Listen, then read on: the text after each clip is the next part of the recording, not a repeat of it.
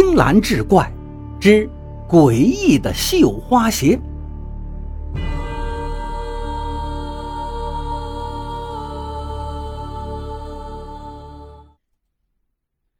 常言道：“人为财死，鸟为食亡。”这石瘸子心里要说不怕那是假的，可让他把到手的一大笔钱再还回去，他如何舍得？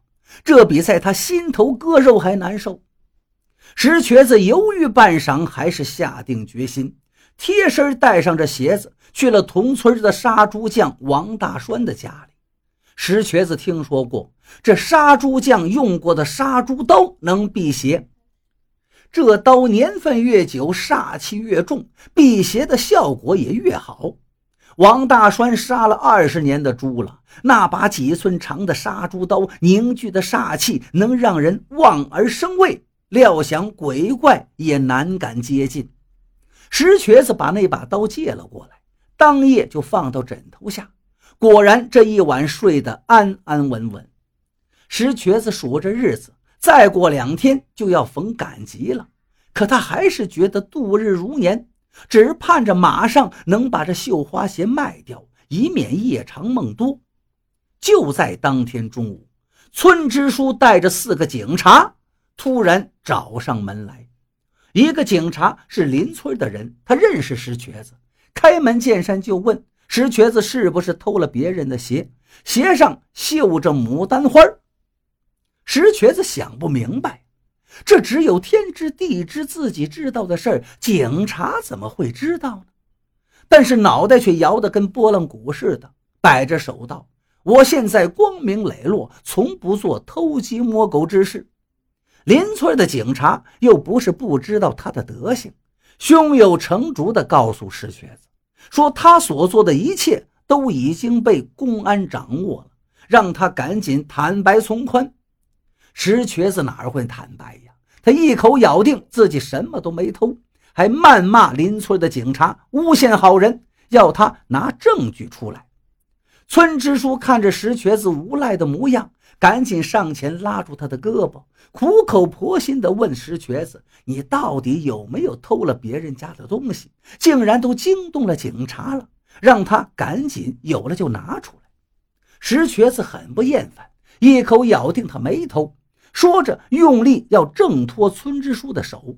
村支书上了几岁年纪，吓得赶紧撒开手。谁想这石瘸子用力过猛。瘸着腿，一个踉跄往前栽了个跟头，那藏在怀里的绣花鞋竟然掉了出来。村支书倒是眼疾手快，立马弯腰捡了起来，拿到手中，对石瘸子训斥道：“这是什么？”石瘸子瞬间神色慌张起来，起身就要去抢鞋。几个警察连忙护住村支书，其中一个对石瘸子喝道。现在人赃俱获，你还想干嘛呀？石瘸子是怒火冲天，当场就骂道：“活人的东西我没偷啊，埋在土里的死人的东西也偷不得吗？我又没挖你家的祖坟。”几个警察听到这话，瞬间瞪大了眼睛，一脸的不可思议。还是年纪稍大的那个站出来回应他道：“这绣花鞋是文物，属于国家的东西。”盗窃古墓就得处三年以上十年以下有期徒刑，你又倒卖文物，还得再处五年以下有期徒刑，两罪并罚，你得在牢里关十年以上。石瘸子哪懂法呀？